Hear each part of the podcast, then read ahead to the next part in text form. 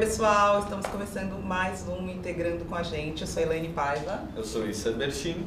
Eu sou Andréa Fábero e estou de novo com muito prazer com o professor Tiago Rodrigo Salvador.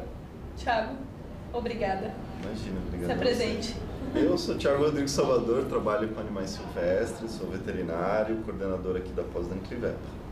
Boa, Tiago. A gente queria saber um pouquinho sobre o mercado veterinário dentro dessa área. De silvestre, de selvagem. silvestre e de selvagem. Há uma É. diferença? Silvestre e selvagens? Tem. Boa. É, na verdade, assim, a gente pode, o veterinário em si de silvestre pode ter uma gama muito grande onde eles podem trabalhar. A gente pode trabalhar em clínica, trabalhando com pet, que hoje em dia é o que está crescendo bastante.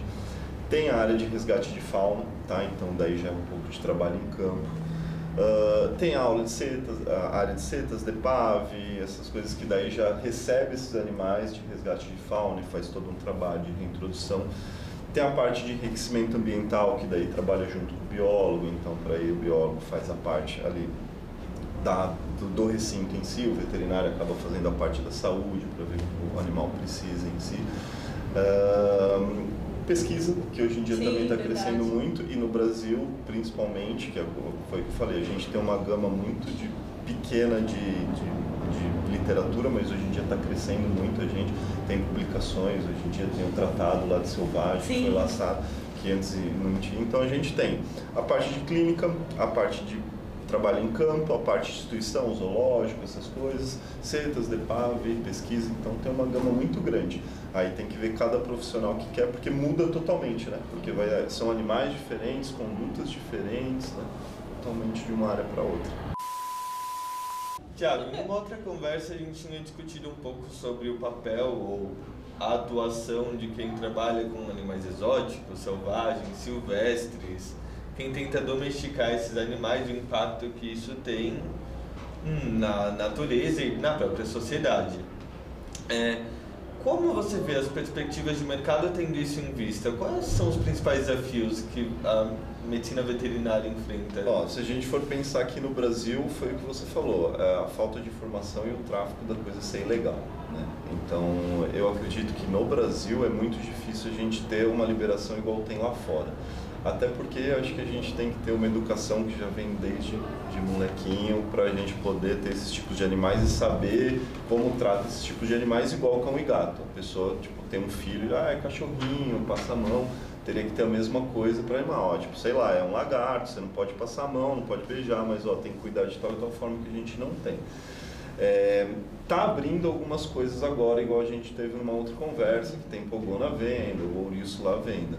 Mas é uma coisa muito pequena, muito fechada. Então acho que o impacto em cima desses animais na sociedade, igual você diz, principalmente a brasileira, que é a nossa, é muito grande por ter uma gama muito em particular, né? Não instituição, não setas, não zoológico, mas o proprietário particular hoje em dia tem muito animal ilegal. Porque você pega a tiazinha lá que tem um papagaio que vive com ela há 50 anos, Quer falar 40? Cuida- é. Verdade. é ilegal.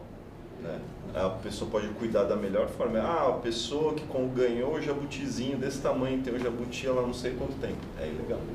Tiago, você vê, você vê alguma mudança nessa percepção de mercado sobre a profissão? Porque, ó, na minha visão enquanto não veterinário, eu acho que a maioria das pessoas quando pensam no veterinário ou pensam no veterinário de animais de produção, É, ou afinal boi hoje a cavalo gente tem mais vaca no Brasil do que temos pessoas, ou as pessoas associam direto aos nossos pets mais comuns, aos nossos animais de companhia, exatamente. cães e gatos. Como você É, vê isso? Ó, hoje em dia eu não sei se é porque tá na moda ou se é por causa de internet que a gente consegue ter é, acesso a maiores conteúdos ou se é uma tendência realmente a crescer porque as pessoas estão diminuindo aí casa, de, aumentando o turno de trabalho, então elas precisam tem pessoa que precisa ter um animal, sente essa necessidade. Então, se você compra um cão e gato, você tem que ir lá dar atenção. Na... Se você compra uma serpente, por exemplo, ela não precisa do carinho em si. Então, se você criar um ambiente climatizado, essas coisas, já está perfeito para ela, da alimentação correta, tudo bem. É, então, está crescendo. Mas você Tá. não acha pior, Thiago, desculpa te cortar isso, você não acha pior a pessoa troca um cão, um cão um gato que ela sabe como cuidar e pega um silvestre que Então, ela não tem daí- ideia é, do que fazer e então, abandona aí é o que a gente eu conversei que a gente conversou na outra no, no outro papo. É, tem que ter uma coisa que desde pequenininho uma educação para a pessoa saber o que fazer igual um cão e o gato. Ninguém compra nunca teve contato com cão e gato e tipo vai lá compra e joga um cachorro dentro de casa tipo putz que bicho é esse? O que que eu faço né? Então a pessoa já sabe que é um cachorro, já sabe o que come, já sabe como tem que tratar, sabe que tem que fazer vacina. A mesma coisa teria que ser com esse tipo de animais. Independente se é ave, anfíbio, mamífero, réptil. Ah, eu comprei o Red Hot, que hoje em dia está liberado, É. que é o ouriço pigmeu. Não é um cachorro. A pessoa não vai poder largar em casa, colocar um pote de comida e acabou. Né? Deixa eu perguntar uma. É, você estava falando dessa questão do, do ilegal, né? Que aí as pessoas às vezes têm animais há muito tempo e nem sabem, às Nem vezes, sabe né, que é é legal, legal e tal. Porque até no. Eu não tenho certeza da data, tá? Uhum. Mas até 98, ah, se eu não me engano, 98, 2000, alguma coisa assim, era meio que tipo Deus dará. Você podia comprar esses bichos, Sim. vender, tanto que vendia. Eu lembro quando era moleque, você procurava vendia no Mercado Livre. Você conseguia comprar pelo Mercado Livre. É, é um absurdo. E mas aí você, a gente está falando da sua pós, que é para um atendimento de preservação e tal, então não é um atendimento para clínica, para aquele Os silvestre dois, de vamos ter casa. os dois. Vamos ter os dois. É. Mas quando a gente tem esse atendimento para o silvestre, como um pet, isso in- incentiva esse esse legal ou não? Acredito que não, depende do seu atendimento, né? Então, se você atender uma senhora que levou o papagaio, que tem 50 anos, ela vai falar, ah, meu papagaio tá mal, não sei o que, você vai Uhum. falar, não, tudo bem, se tipo, der qualquer problema, a senhora vai lá e compra outro, aí você está incentivando. Agora, se a pessoa levar ela e falar, ah, não, ó, se tiver qualquer problema, é, a senhora se for comprar outro, tem que comprar um legalizado, porque esse é ilegal, hoje em dia a senhora Aí já consegue né? comprar papagaio com nota, Uhum. não vai comprar do cara que vende no farol, do caminhoneiro, sei lá onde. Tem animais silvestres, então, que se pode comprar. isso que Sim, sim, entender, sim, sim, eu achei que sim. todos Tem animais que a gente consegue comprar, está sim. aumentando Sim. isso, é, mas eu acredito no Brasil em si, como pet, a grande maioria é ilegal. Tiago, isso me leva a duas perguntas. A primeira é, quais são os riscos disso, também associado ao tráfico, que acontece nacional e internacionalmente? E aí depois eu faço a segunda É. pergunta. Ó, eu acho que o maior problema, além de tipo você tá tirando o animal, então tipo é, extinção, blá blá blá blá, blá zoonose. É zoonose. Zoonose. Porque você está colocando um bicho dentro da tua casa que você não sabe o que ele tem. Então pode ser que não tenha nada, como pode ser que você vão pegar uma coisa simples, Esse tipo mesmo. uma clamídia, que em ser humano em estado avançado pode até chegar uma meningite. E se for um HIV positivo ou alguém com uma Pior ainda, leucemia, câncer. uma leucemia, nossa, aí acabou. A pessoa não tem Ferrou. nem como resolver isso rápido. E assim, a única forma da gente prevenir isso, de não ter esse problema, é a pessoa comprar um animal legalizado, porque daí sim, o animal vai passar por um exame, tem aqueles mix quarentena total, culpa parasitóide, blá, blá, blá, e daí sabe que está comprando um animal com saúde, além do que a pessoa que vai vender um papagaio legalizado, ela não vai falar, tá aqui o papagaio, leva, vai embora, tchau. Não, vai explicar, ó, come isso, tem que fazer tal coisa. Diferente do cara que compra ilegal, que é assim, tipo, tá aqui, ó, tchau. E aí, difere... aliás, ampliando um pouco, indo além das zoonoses que já representam um risco geral. É enorme. São, representam quase dois terços das nossas doenças hoje É, em dia. exatamente. Então é um fator absurdo, mas eu vou deixar isso até de fora da minha Sim. Eu tava pergunta. até lendo um negócio que tem uns, acho que um cientista que fala que daqui não sei quanto tempo vai ter um vírus que vai tipo, dar uma disseminada. Ah, Exatamente. A Organização Mundial da Saúde já reconhece. Eles chamam, se eu não me engano, de vírus X, vírus X, É. que é um novo vírus que tem poten... vírus ou bactéria que Não tem vai dar potencial. tempo de criar um negócio, né? É, não, que tem potencial de se tornar uma pandemia global e ainda Isso. nem é conhecido. A OMS, a Organização Mundial da Saúde, já reconhece pelo menos 23 doenças oficialmente reconhecidas na África que Então tem pode ser potencial vir de bicho. pandemia. É, exatamente. Pode vir de bicho. tá- Exato, imagina, Exato. considera que dois terços das nossas doenças quase provém de zoonose. Sim, Então. Não, se você for pegar a cultura do brasileiro, tem aqueles, aquelas tiazinhas, tadinha, que compra o jabuti Nossa, pra curar a pneumonia e daí coloca o jabuti embaixo da criança da criança. E jabuti, 90% é Criança portador de asma. salmonelação. É isso que E daí a criança vai lá, pega o jabuti, beija o jabuti. E Exato. jabuti pensando assim, defeca no chão, anda em cima das fezes, fica tudo sujo. O cachorro lambe o cocô do jabuti, o a jabuti boca da- da vai pela criança. casa lambe a E criança. essa era a isso minha segunda pergunta que eu ia falar além das zoonoses. Tem outros riscos que as pessoas geralmente não conhecem, então não associam. Sim. A maioria dos répteis, e vocês dois que me corrijam, possuem um potencial muito alto de transmitir salmonela. Então, beijar, abraçar, manusear o meu animal e depois me alimentar, isso tudo representa um risco gigantesco para Mas, é, então, mas eu acho que isso é tudo falta do conhecimento, igual a gente conversou do cão e gato. Porque é, eu atendo muitas pessoas que falam assim, ah, eu tenho um jabuti, eu chamo, ele, ele responde. é surdo. A bolha timpânica é fechada, tem uma escama, então o bicho não escuta, ele sente vibração. Se eu fizer isso aqui, ó, ele sente vibrar. Agora, se eu falar e a pessoa fala, não, eu chamo, ele vem. Entendeu? Só que isso é falta de estudo. Aí ele já vem com a boca aberta, porque ele falou, mexeu a mão, tem uma folhinha de alface É. ali, eu vou comer. Então não é só zoonose, as pessoas não É. estudam nada. E Não isso sabem, vira, um boom. Vira um boom. Ó, eu tenho uma crítica que eu acho que é uma coisa que eu falo bastante. Veterinário de cão e gato não deveria pôr na placa cão, gato e silvestre numa clínica, porque se ele não tem esse conhecimento, ele Sim. presta um desserviço à sociedade, eu acho. E daí a pergunta que não quer calar, Thiago, que não tem quase qua- nada a ver com essa, mas que tem.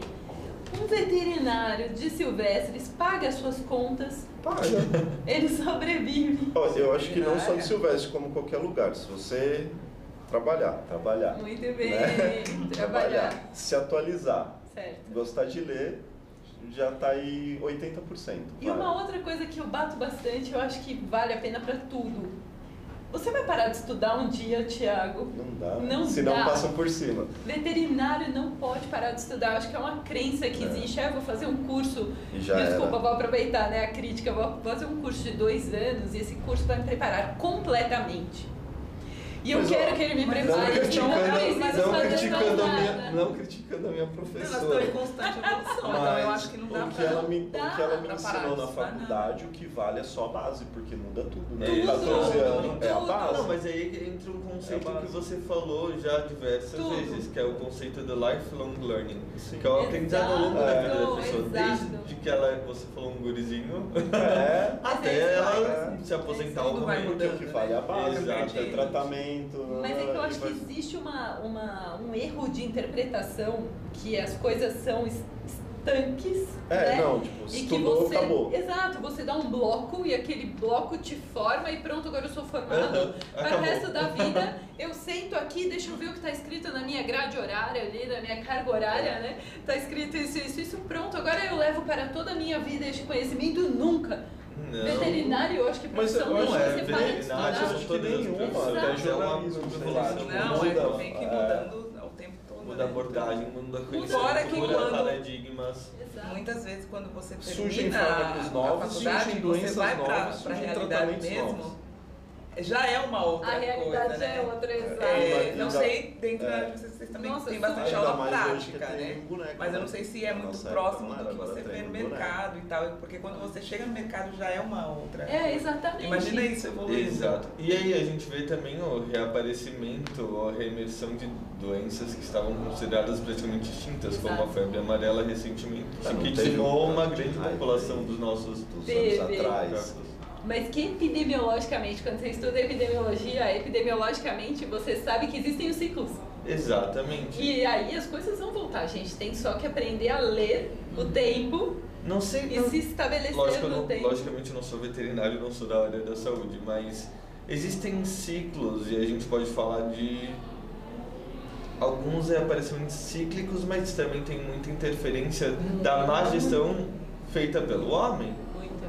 E isso traz de É volta. tudo feito pelo homem. Exatamente. Mas eu acho que isso, isso que eu Afinal, a gente está entrando no antropoceno. Exato. Eu acho que os ciclos têm a ver com os ciclos do ser humano interferindo e modificando E aí a gente nem já fala é só de ciclo Sim. rural, ciclo urbano ou Sim, ciclo sim, sim. de reimersão de doenças. E sim a inserção que a gente tem na própria natureza. Se a gente constrói um condomínio numa área que tradicionalmente era ocupada por uma floresta e a doença já existia lá naquele Exatamente. meio é, rural, digamos, ou florestal, logicamente que essa pessoa que mora ali, ele vai entrar para a cidade, vai, Vai passar a levar. doença, vai ter contato com diversos outros mosquitos e pessoas que vai Exato, readquirir a doença exato. e vai reinserir isso no ciclo urbano. Então, um risco É uma bola de neve. Exato. É uma bola de neve. Bom, pessoal, nós vamos encerrar, infelizmente, porque já deu mais do que o tempo. Queria agradecer muito, Thiago, a sua presença. Obrigado. Pessoal, mandem dúvidas, perguntas, escrevam, porque a gente vai fazendo as outras gravações dos outros programas em cima um pouco dessas sugestões, dicas, críticas, elogios, perguntas. Quais são E- as redes do Thiago? Eu tenho o Facebook é Thiago Rodrigo Salvador e o Instagram acho que é vet.silvestre.